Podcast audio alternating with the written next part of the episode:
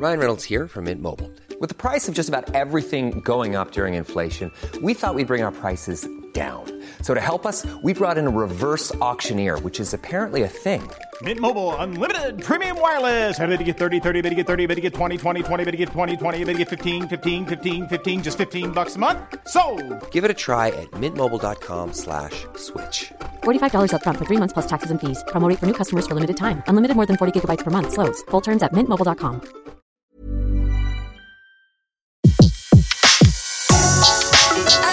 Le meilleur de séances radio est maintenant sur We Love Cinéma.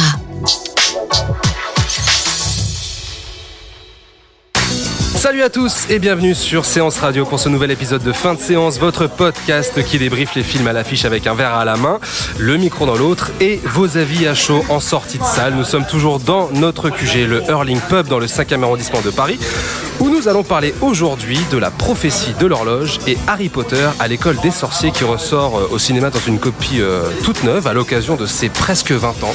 Donc ce sera une spéciale euh, conte fantastique.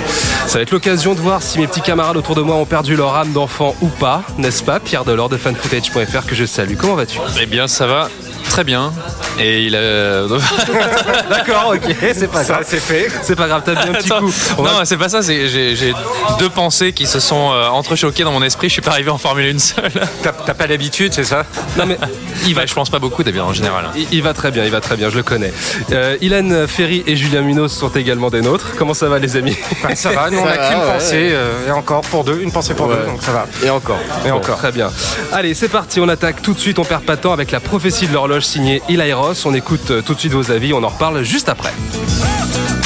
Bon, cette mission, c'est quoi Bah, moi j'ai une âme d'enfant donc on a un film un peu enfantin mais en même temps fantastique. J'aime l'univers Harry Potter, ça enfin, ça n'a rien à voir mais on est dans le même style de film fantastique et euh, je trouve que c'est divertissant, que ça fait un petit peu peur mais pas trop donc bien pour les enfants aussi. Oui, c'était bien. C'était distrayant. Après, c'est plus un film pour enfants que pour adultes. Moi enfin à partir de 8 ans ça irait franchement mais accompagné. On est un peu dans la même dimension que dans les films de Tim Burton, dans le fantastique, tout ça. Ça m'a plu. C'était un très bon film. Ça m'a rappelé un peu euh, les autres films de magie que j'avais déjà vus, Harry Potter et tout.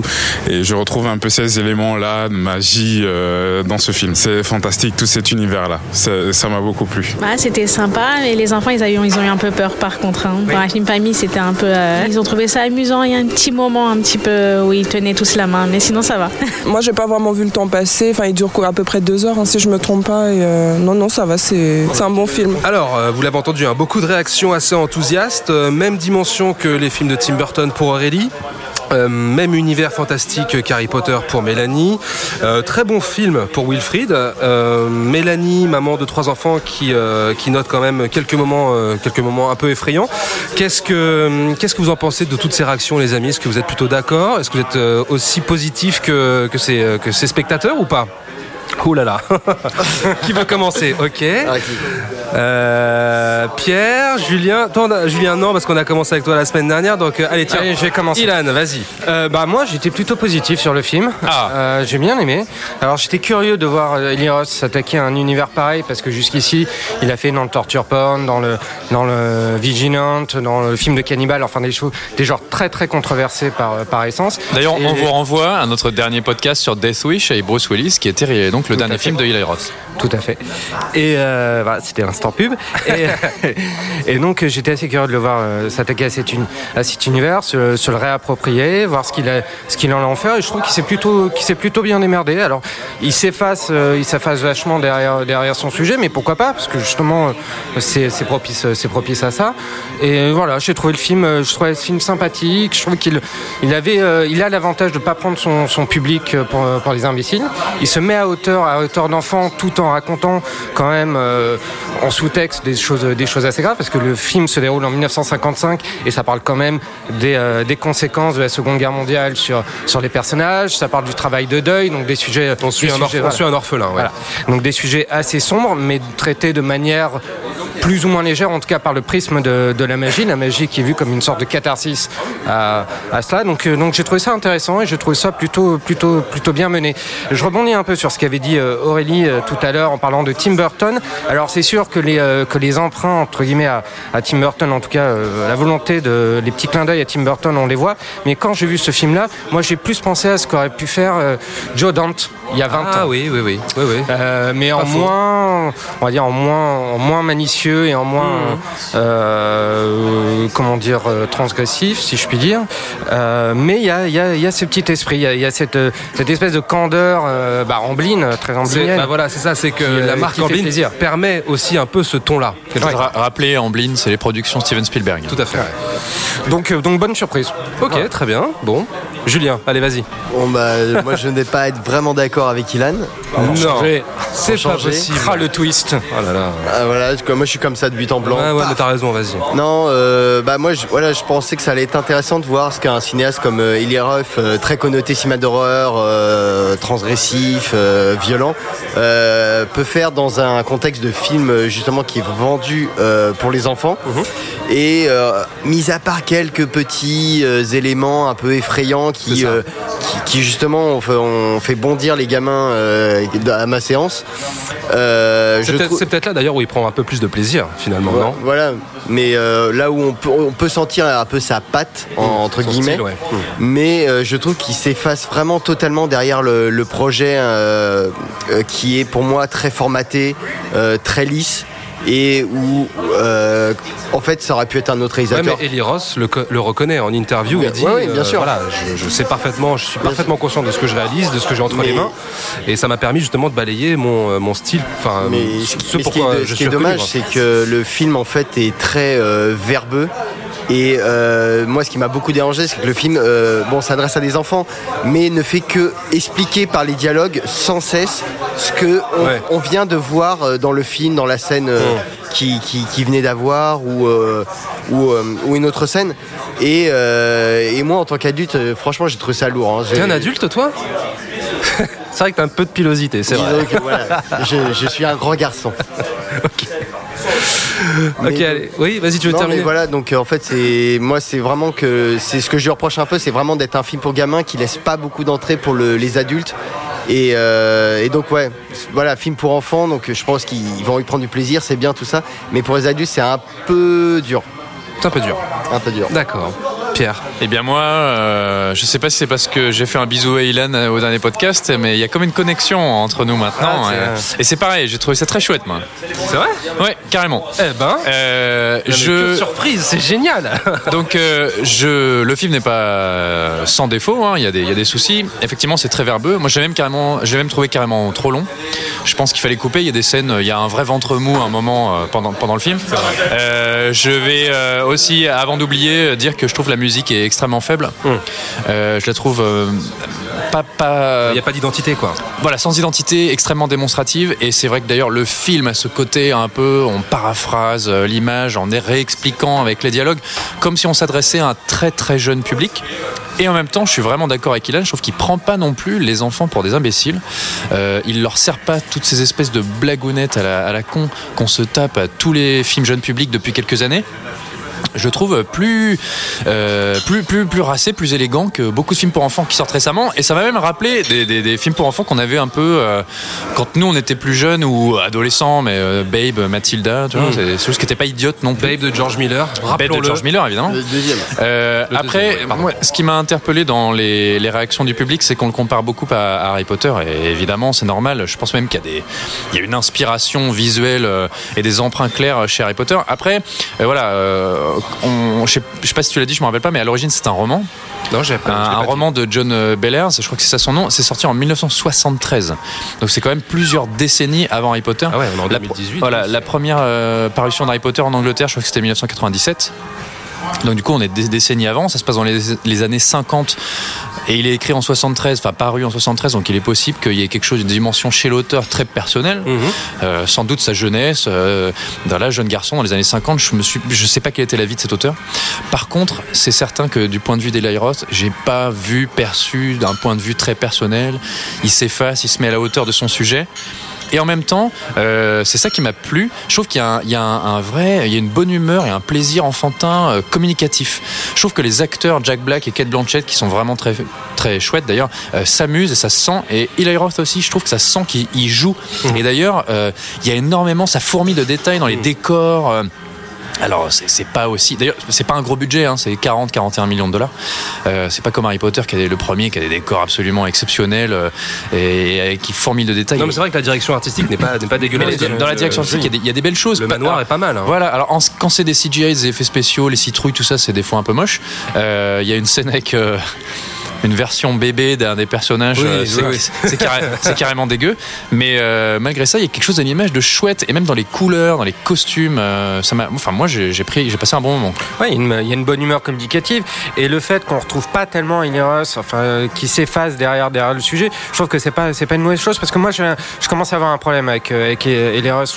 Je, je, voilà, je savais pas trop non, où, est- est-ce qu'il où est-ce qu'il s'y tuait, c'est-à-dire est-ce que c'était un vrai réac de chez réac? Quand on voit le, le sujet de ses derniers films et comment comment il les traite ou est-ce que c'est un beauf qui s'assumait pas ou des, choses comme ça. Enfin, je commence à avoir un problème avec le, le mec même si je le trouve extrêmement sympathique, mais je commence à avoir un problème avec ce type et je trouve que justement le voir sortir de sa, de sa, de sa zone de confort et dire bah voilà je ne vais pas réutiliser les, je ne vais pas utiliser les, les mêmes codes je ne vais pas faire du Hileros et euh, je ne vais pas refaire du, euh, du film d'exploitation euh, années 70 euh, Mmh. je, trouvais ça ouais Mmh. voilà facile je trouvais ça je trouvais ça assez culotté et je trouve qu'il prend quand même un certain plaisir à le faire On- il, il suffit juste de le voir il fait un petit caméo dans le film d'ailleurs Oui, qui, oui, oui, euh, oui, c'est vrai. qui, euh, Avec sa qui est- petite qui est amusant Alors, Un le petit film caméo assez chouette. hein. Ouais.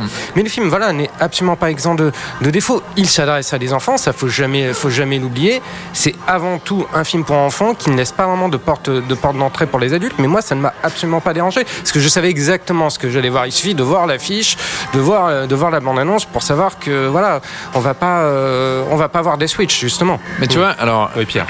je suis d'accord avec toi, c'est un film pour les enfants, c'est même pas juste les enfants, c'est, je pense c'est pour un très jeune public, Euh, mais c'est aussi euh, un, un récit sur l'enfance. Donc je pense que beaucoup d'adultes, enfin moi en tout cas, je me suis projeté, beaucoup d'adultes peuvent se projeter. Ça parle de un enfant, il parle de sa série fétiche, euh, euh, qui était aussi la série fétiche d'un autre personnage. Euh, Il y a cette découverte. Par exemple, moi j'aime beaucoup. Alors là, je dis il y a un ventre mou, il y a des longueurs. J'aime beaucoup la première partie, même si la mise en place est parfois un peu longue. La découverte du manoir, des éléments un peu fantastiques euh, qui disparaissent dès qu'ils tournent le dos, etc. Jack Black qui est assez mystérieux. Euh, ça fonctionne vachement bien. Le début, moi en tout cas, j'ai été pris tout de suite. Bah alors, Julien Julien fait la tronche. non, non, moi, je fais pas la tronche du tout, non, mais euh, c'est marrant parce que moi, c'est pas, j'ai pas vraiment ressenti ça. J'ai trouvé ça vraiment, vraiment trop formaté euh, euh, dans, dans le style de production en Blin ou en tout cas post euh, Harry Potter, quoi. Ouais. Et euh, par exemple, moi, j'ai j'ai vraiment, je trouvais que le récit avait un problème avec les personnages, de la manière dont il introduisait les personnages, notamment le méchant que- qui est joué par Kyle MacLachlan. Kyle, Kyle MacLachlan. Ouais, Kyle Malalan. enfin, le, le- Dale Cooper, c'est bon, ça va Cooper, voilà, merci Ilan. Twin Euh, Peaks, rappelons. Voilà. et où en fait, voilà, bah, tout, son personnage est, expliqué par les dialogues Mm. au lieu de, de nous Eh ben, je suis pas d'accord. Et tu as le droit de ne pas être d'accord. Je mais, J'ai le droit de dire aussi ce que je pense, monsieur.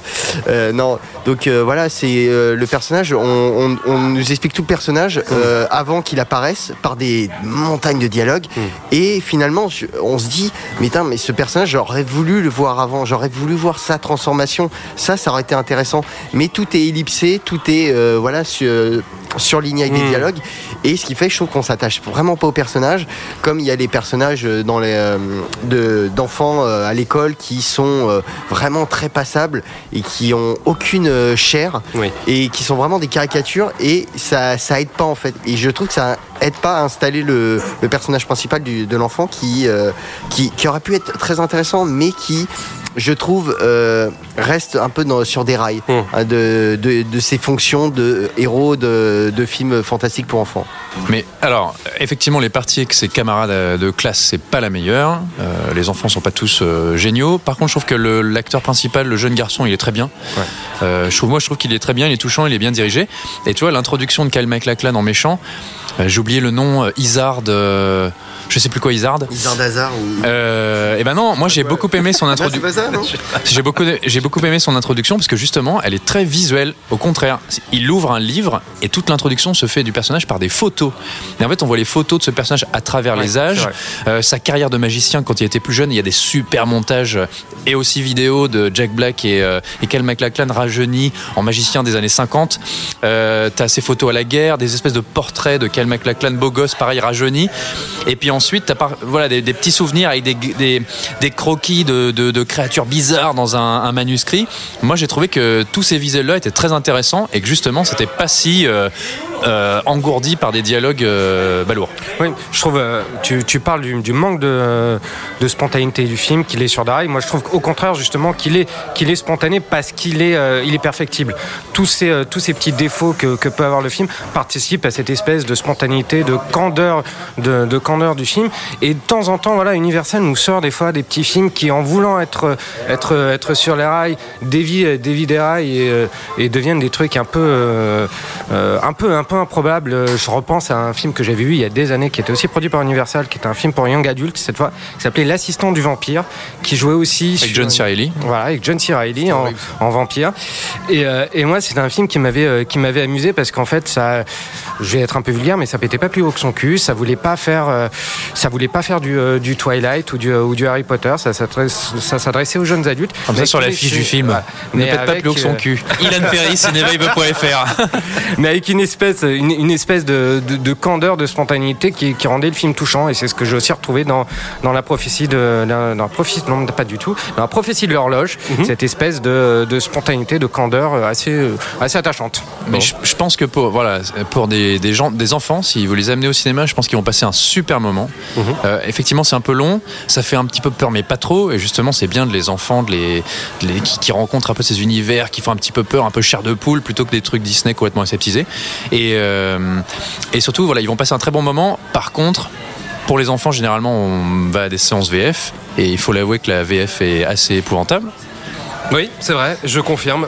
Donc, et là, et là, mine de rien, Julien qui ne l'a pas aimé et Thomas, je crois que tu étais aussi Bah, assez mitigé. alors, vous je- êtes les enfin- deux seuls. non, mais vous êtes, enfin- vous êtes les deux seuls. mon avis, quoi. Vous êtes les deux seuls à avoir vu en VF et la, la VF, elle est horrible et pour moi, je pense qu'elle sabote euh, une bonne partie du film. hein. Non mais enfin enfin on va je vais enfin pouvoir dire ce que je pense du film parce que là je je- j'écoute ce que vous avez à dire et je vais me ranger derrière Julien. Moi j'ai pas j'ai pas vu ça avec une grande passion à vrai dire. Et vous êtes les deux seuls à avoir vu en VF.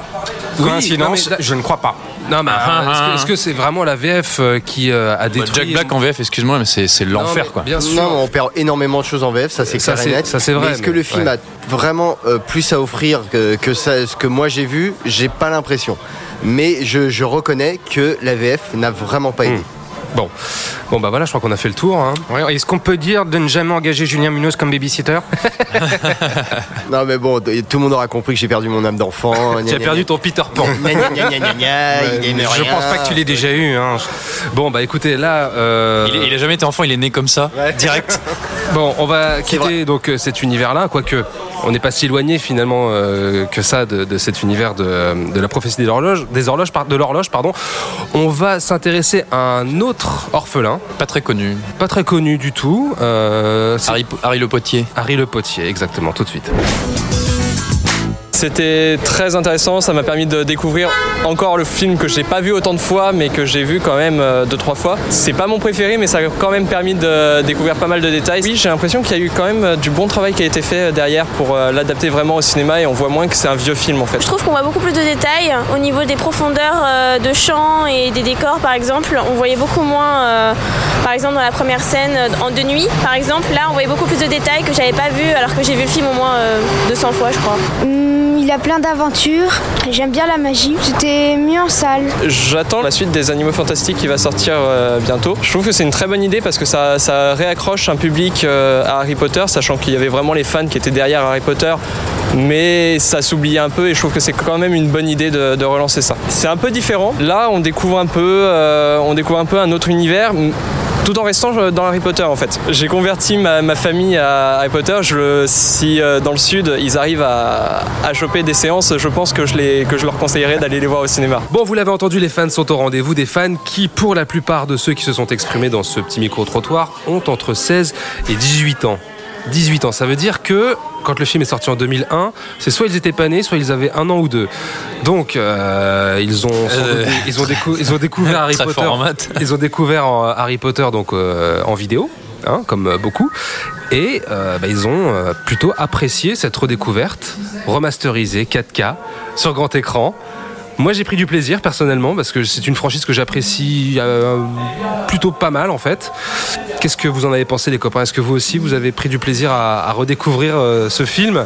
Hein, Pierre? Eh bien, Toi qui as tout lu, je sais que tu es un fan hardcore de la, de la saga, mais en, en livre. Oui, alors moi j'aime beaucoup les livres et d'ailleurs c'est l'instant où je me la pète. Mais euh, moi, je suis un vrai, je suis un vrai hipster. Genre, j'aimais bien avant que ce soit cool. On m'avait, ma mère m'avait offert euh, les- le premier Harry Potter et personne connaissait. Spécial dédicace maman. Genre la première, prom- ouais, spécial dédicace à ma maman. Et c'était euh, la première édition française. Et je me rappelle dans la cour de récré, je disais putain, je suis en train de lire un truc, c'est trop bien, ça s'appelle Harry Potter.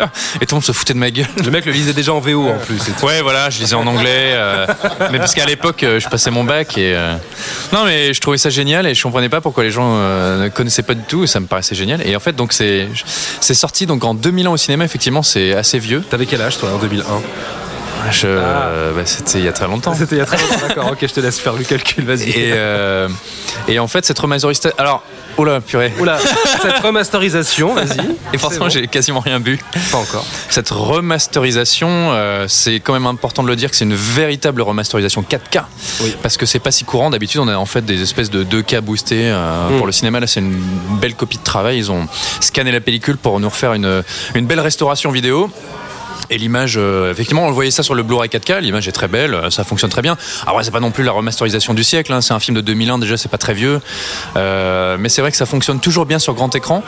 Et je rebondis sur un des commentaires qui disait qu'il voyait, euh, il avait repéré plein de nouveaux détails. Et moi, c'est ça que j'apprécie. parce Calvin. Voilà, c'est ça que j'apprécie dans les deux premiers, donc à l'école des sorciers et la chambre des secrets, qui sont les deux films réalisés par Chris Columbus, qui est issu de l'écurie Spielberg. En fait, en soi, ce sont des films que je trouve euh, un peu infantilisants, euh, qui sont plein de défauts dans la narration, les jeux d'acteurs. Je, trouve- sont pas- les- je trouve que les enfants jouent pas très bien, que même les acteurs adultes sont un peu en roue libre. Euh, pour moi, il y a, il y a- il y a- voilà, il y a- il y a des problèmes dans la narration. Et par contre, je trouve que visuellement, les films sont extrêmement beaux, vraiment enchanteurs. Bon, c'est aussi c'est un très gros budget, hein. c'est une très grosse franchise pour Warner. Mais dans les décors, les costumes, cette allée, la Diagon Alley où il y a tous les, toutes les boutiques, les livres, après Poudlard. Alors effectivement, le, comme me disait une amie, le terrain, le parc, tout ça, c'était pas très bien exploité. C'est vraiment Alfonso Cuarón avec le troisième qui en a fait quelque chose, qui a amené du relief à ce Azkaban. Voilà. Prisonnier d'Azkaban qui amenait du relief à ce terrain, mais je trouvais que visuellement c'était extrêmement beau. Moi j'adore la direction artistique, du moins pour les décors, les objets, etc. du premier. Et c'est un film qui fourmille de détails, il y a toujours quelque chose à repérer. Et d'ailleurs je vous conseille d'aller jeter un coup d'œil à l'énorme artbook qui est sorti, qui compile tous les films. Et on voit le travail qui a été fait par les production designers, par les accessoiristes sur le premier et le deuxième film, c'est absolument euh, démentiel. Tout ça euh, évidemment euh, soutenu par la magnifique composition de John Williams. C'est une, de ses dernières Oui, oui. vraiment belles compositions. Et, euh, et au cinéma, oui, ça fait, ça fait vraiment plaisir à voir. Mais du coup, alors toi qui as lu euh, les, les livres, Oui. euh, est-ce que le, le premier film, tu retrouves cet univers Alors, euh, visuellement, ils avaient fait. euh, pour, tous ceux, pour tous ceux qui vraiment qui ont construit leur, euh, leur fan attitude, j'ai envie de dire, d'Harry Potter sur les grâce films. au cinéma, mais je pense que beaucoup sont entrés. D'ailleurs, la porte d'entrée Ouais, la ouais. plus facile pour beaucoup, ça a été le, premier film.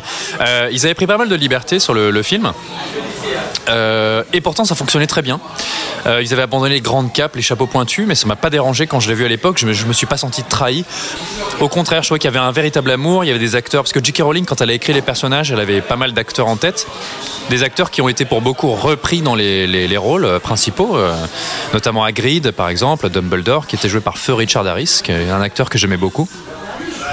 Moi, je trouve qu'il y a une certaine, voilà, une véritable. enfin, je- c'est un gros produit de studio, mais je sens qu'il y a un vrai amour de Pour le matériau. pour le matériau d'origine, et je trouve que ça fonctionne bien malgré les défauts. hein. Moi, je peux comprendre qu'on puisse ne pas rentrer dans le premier film. C'est c'est- c'est vrai que c'est un film qui est très enfant, qui est un peu niais. euh, Mais moi j'aime beaucoup, moi. mais, mais moi, voilà, je trouve Moi, qu'il y a une- il y a une vraie magie qui s'en dégage. Ilan, allez, Euh, vas-y, bah, écoute, lance-toi. Euh, il va passer après Pierre, qui ne démérite Toi, pas. tu- tu aimes bien cette franchise, Ouais, ouais, euh, ouais, est-ce que t'as- Alors, moi, euh, moi le, Harry, Po- le Harry Potter, je l'ai découvert au cinéma, j'ai jamais lu les, euh, les bouquins, euh, contrairement à Monsieur Maître Capello de Poulard, euh, Pierre. Voilà. Poudlard, pas Poudlard. Poudlard. Ah, pardon, excusez-moi. Oula Mais C'est la version. j'aime- bien franchiser la version. Jean Lefebvre euh, d'Harry Potter. Jean Lefebvre, L'école euh, à Poulard. Universe. Et euh, donc oui, je l'ai découvert. Tout- découvert au cinéma. euh, J'ai découvert franchise au cinéma. Le premier, je l'avais vu avec ma petite sœur d'ailleurs, qui euh, maintenant euh, est devenue fan de, Xavier Dolan. Donc je l'invite à revoir Harry Potter, à redevenir fan d'Harry Potter. Et, euh, et oui, non, à l'époque, j'avais bien aimé, mais je l'ai plus vu par le prisme, euh, par le prisme de ma petite sœur. J'avais trouvé ça. Par le prisme de la bière. Voilà, c'est ça. Je l'ai bien aimé. Euh, non, mais plus, euh, plus en, fonction, en fonction de, de- de ma petite sœur. J'ai trouvé, j'ai trouvé que pour son âge, j'avais 8 ans à l'époque. Euh, J'avais trouvé ça vraiment, vraiment pas mal. Euh, je l'ai redécouvert, effectivement. J'ai revu des, des choses que, qui m'avaient pas spécialement interpellé, interpellé à l'époque, qui m'a pas spécialement, spécialement touché. Je trouve qu'effectivement, ça marche, ça fonctionne toujours, euh, toujours aussi bien. Et euh, le fait qu'il ait, euh, qu'il ait eu un petit coup de polish comme ça, et, c'est une bonne chose. À l'oc- à l'occasion, je mettrai un petit coup de polish. C'est mon petit côté OSS 117. Euh, donc je trouve que c'est pas une mauvaise chose et euh, surtout, euh, surtout que là, euh, bah, surtout à quelques semaines de la sortie des, des Animaux Fantastiques Bah oui, c'est ça, 2, c'est pour c'est ça. bien d'avoir un petit update. Bon, tu le conseilles? Oui, oui, je conseille de le, de le voir ou de le revoir. Oui. Très bien. Et je, je rajoute une dernière chose avant de laisser la parole à- au serpentard de la critique autour de cette table, Julien Munoz. Euh, C'est que euh, dans le tout premier, euh, spoiler alert, si vous l'avez pas vu, il y, a une- il y a un aperçu de Voldemort. Et euh, à l'époque, Voldemort, donc il était entièrement en image de synthèse, et il avait vraiment ce visage reptilien euh, qui était décrit plus ou moins. Bon, c'est pas non plus euh, en termes de direction artistique, son, son visage c'était pas ce qui se faisait de mieux, hein, mais c'était quand même autre chose que Ralph Fiennes, qui est pourtant un acteur que j'aime beaucoup, mais qui avait un peu un maquillage de poisson, faut dire ce qu'il y a dans les suites. Et voilà, au moins je trouvais que c'était un petit peu plus fidèle sur ce point de vue, et c'est quand même le grand méchant de la saga. Allez, Julien, vas-y. Voilà. Toi, Non, bah, je moi, sais que j'ai t'adores Harry Potter. J'ai pas découvert la, la franchise au cinéma parce qu'en fait. J'ai euh, jamais vu. De quoi parle-t-on? Non, parce qu'en fait, je- le, non, premier, je l'ai pas vu au cinéma parce que à l'époque, bon, alors moi j'avais 18 ans, voilà, moi j'ose dire mon âge, euh, monsieur. Euh, bah, il y avait un film en fin d'année qui retenait toute mon attention, qui s'appelait Le Seigneur des Anneaux, un petit film qui a pas trop marché, oui, tu oui, vois. oui. Donc en fait, j'en avais un peu rien à faire de, de ce film qu'on me vendait d'une d'issue de, de bouquins très populaires que je n'avais pas lu et que je n'ai pas vraiment euh, lu. euh, Enfin, j'ai lu. J'ai comment dire, j'ai lu en diagonale le premier pour voir en fait quel était le travail d'adaptation sur euh, l'école des sorciers. Et euh, Mais tu peux le dire, hein, s'il y avait eu Kurt Russell, tu serais allé. s'il y avait Kurt Russell, j'y serais allé. ouais. Et des boucles d'oreilles. Euh, où j'en étais. Euh, donc je, ouais, j'ai découvert le film en vidéo et moi je me suis ennuyé profondément. Je, je trouve que c'est un film, le premier qui n'a aucun rythme. Je- C'est interminable. Oh là là Et, et, et le fait, et donc j'ai fait l'effort d'aller le revoir en salle, hein, et je me suis encore fait plus chier. C'est, je suis désolé, hein, c'est. Oh là là. Non, Et là, tu vois, à ce moment-là, je pense à Maël, 8 ans, qui me disait il a plein d'aventures, j'aime bien la magie. euh, Julien, il n'aime pas la magie, il y croit pas, ça n'existe pas. non, T'as non, mais je reconnais que Peter non, mais Pan, toi, c'est pas possible. Les Harry Potter, je les, critique pas trop parce qu'en fait, je- c'est euh, bon. Je suis allé jusqu'au bout du troisième, difficilement. Euh, c'est Même- un univers. Ah qui ouais, me- même le Quaron, Ah, du coup, même le du- Quaron, euh, j'ai dû le regarder en, deux- euh, en deux parties parce que la première partie, je n'en pouvais plus. Je, je m'ennuyais, mais c'était infernal. Non, mais en fait c'est un univers moi qui ne m'accroche pas. Donc en fait, je me sens pas légitime pour critiquer euh, cette franchise parce que c'est vraiment, je pense que c'est une franchise qui n'est vraiment pas faite pour moi, Mhm. euh, qui n'est, euh, qui, enfin voilà, qui n'a pas d'argument en fait pour me pour me dire viens. Qui te fait pas voyager, qui te fait moi, pas ça, fait pas, ça me fait pas rêver. Et- mais c'est comme ça, c'est personnel. hein. Oui, C'est- non, bah, je veux dire, je ne hein, juge sûr. pas ceux qui adorent les Harry Potter. hein. Il y en a trop autour de moi. Ça arrive Euh, déjà très bien. Doucement, doucement, remettons les choses dans leur contexte. Adorer, non. Apprécier, oui. J'apprécie les deux premiers visuellement. Le troisième, Quaron, il y a des choses. Et puis après, je trouve que ça devient vraiment problématique. Donc euh, attention. Non mais voilà, c'est moi j'ai pas Après, d'accroche. après, on voit plus rien, il fait tout noir dans, dans C'est tout gris, ouais, c'est des films tout gris. hein. Non, moi j'ai pas d'accroche, donc c'est vraiment un univers que ça ne fonctionne pas, je n'adhère pas, donc euh, voilà, c'est c'est comme ça, c'est c'est vraiment un avis personnel et euh, je ne peux pas juger la, la- Mm. la franchise. Je veux dire, c'est Harry Potter, c'est pas Twilight quoi. Twilight, c'est de l'anti-cinéma euh, total. Ah, tu le mets au même niveau, toi. la- la- Non, il dit justement, Ah, c'est pardon, pas. oui, pardon. Twilight, justement, tu vois, c'est de l'anti-cinéma total. C'est, je veux dire, là, je peux critiquer parce que c'est, j'adore les films de vampires. Et là, c'est vraiment euh, n'importe quoi. Euh, bon, j'aime l'heroic fantasy, j'aime la, la fantasy en général, mais là, je sais que, je perçois que c'est un univers qui ne s'adresse pas à moi. C'est des, c'est des bouquins qui ne sont pas faits pour moi parce que à l'époque, j'étais, je pense que j'étais déjà trop vieux. Et euh, voilà, et il y avait le Seigneur des Anneaux et, euh, et c'est c'est vachement mieux. C'est QFD quoi. Ok, très bien. Julien est plus inspecteur Harry qu'Harry Potter. Ah, oh là là.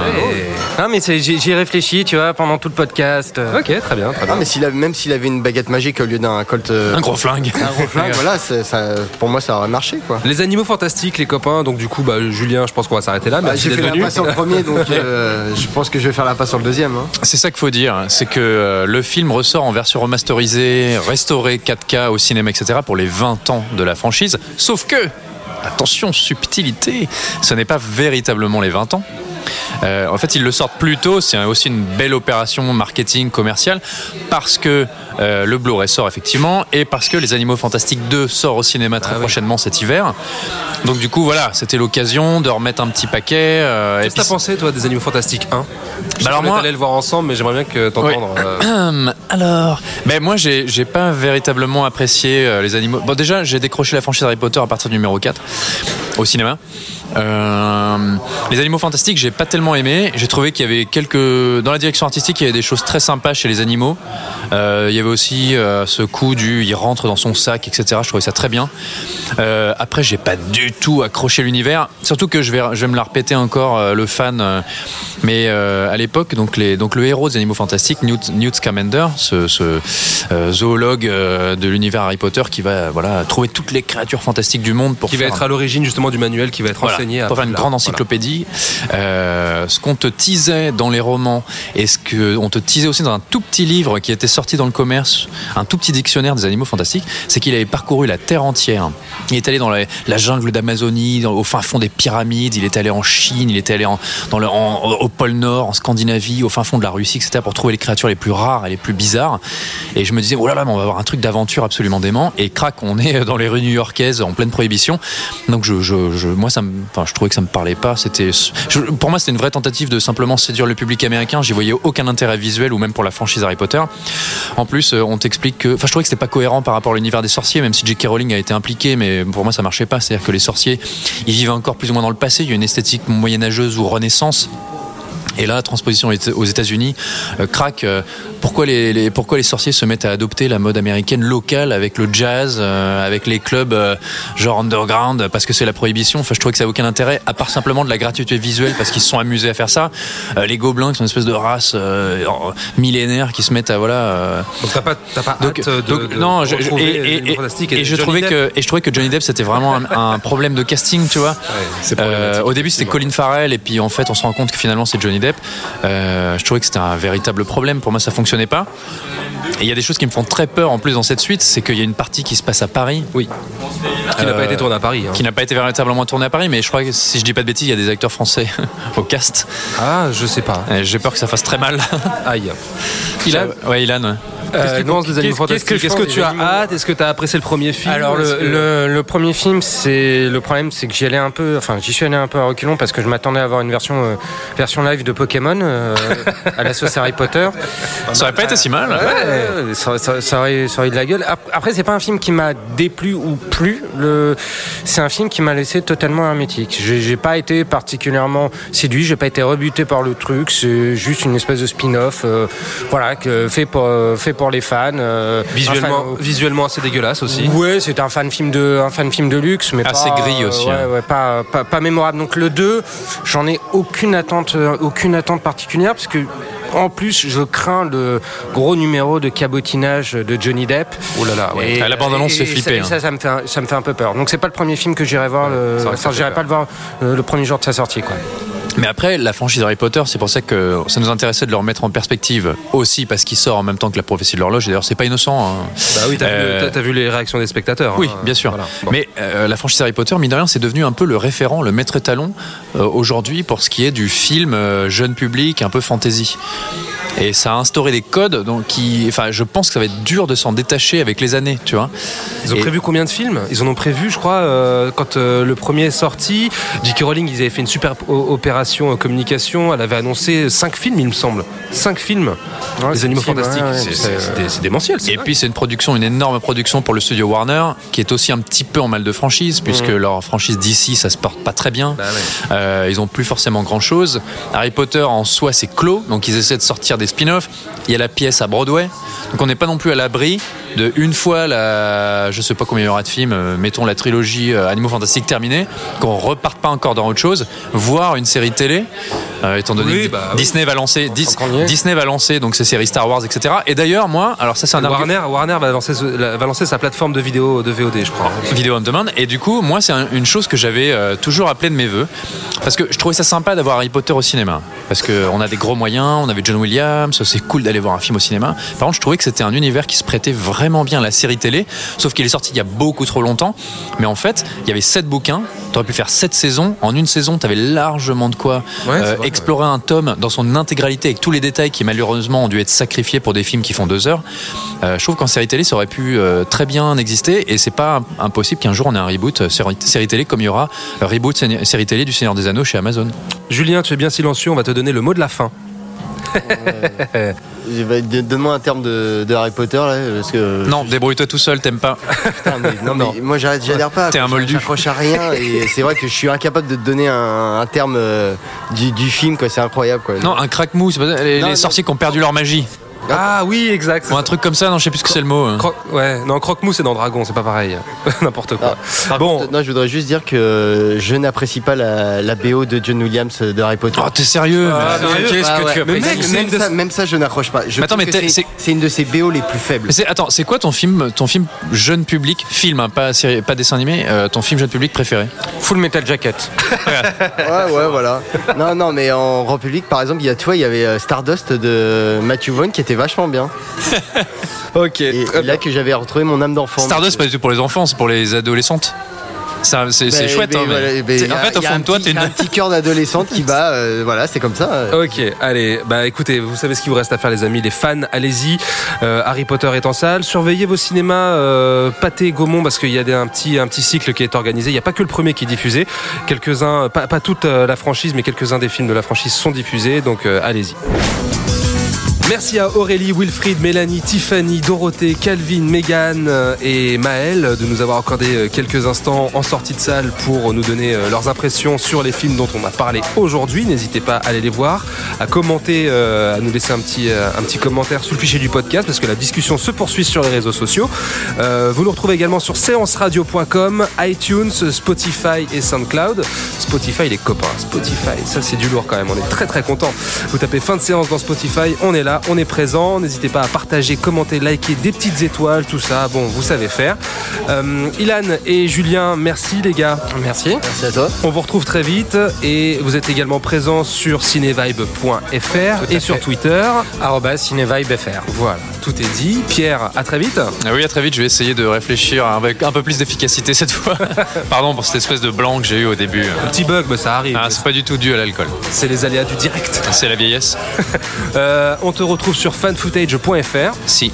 Et sur Twitter, arrobase fanfootagefr, on peut nous lire exactement. Et sur Twitter, également notre compte euh, pour l'émission, arrobase fin de underscore séance, arrobase fin de underscore séance. Vous tapez carrément hashtag fin de séance sur Twitter, c'est très très facile pour nous retrouver. On vous fait de très gros bisous. Bisous, bisous. Bisous. Bon cinéma et à très vite. Et à plus. Salut. Retrouvez l'ensemble des contenus séances radio proposés par We Love Cinéma sur tous vos agrégateurs de podcasts.